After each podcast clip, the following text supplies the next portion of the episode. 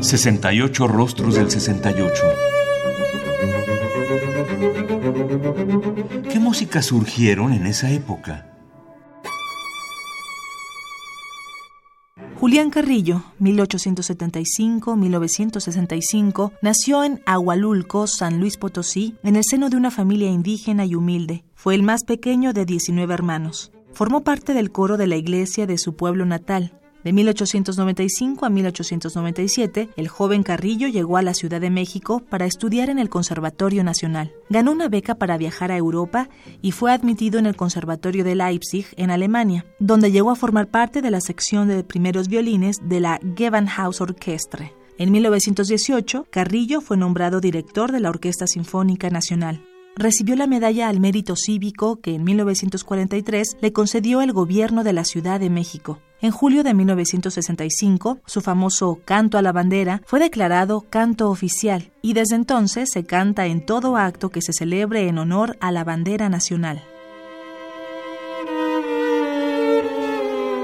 Sonido 13 fue el término que Carrillo utilizó para referirse al uso de microtonos, incluidos los intervalos iguales a un tercio, un cuarto, un octavo y un dieciséisavo de tono. Para el compositor, el sonido 13 fue su destino y el sentido de su existencia. Todos los conocimientos que adquirió a lo largo de su vida los dedicó al desarrollo de los múltiples y complejos problemas resultantes de su experimento, con el que se rompió el ciclo de los 12 únicos sonidos conocidos hasta entonces, abriendo para la música las puertas del infinito.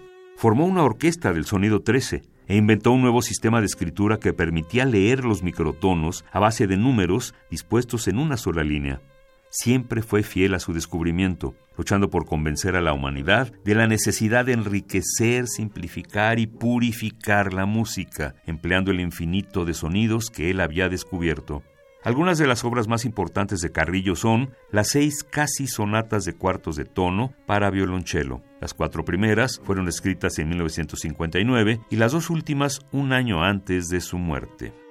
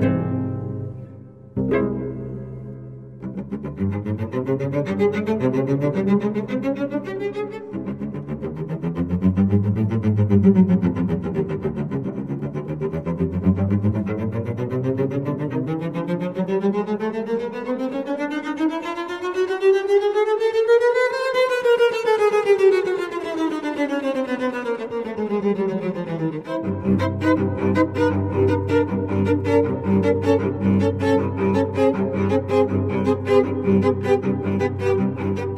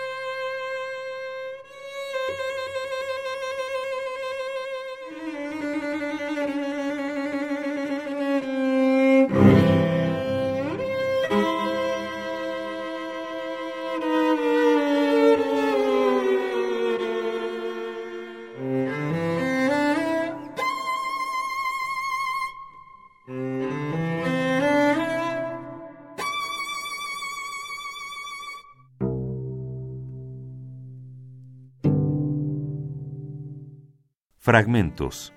Casi sonata de cuartos de tono número 5 para violonchelo, con una duración de 22 minutos de 1964 de Julián Carrillo. Interpreta Jimena Jiménez Cacho en el violonchelo, un disco editado por el sello Quindechim en 2007. Radio UNAM, Experiencia Sonora.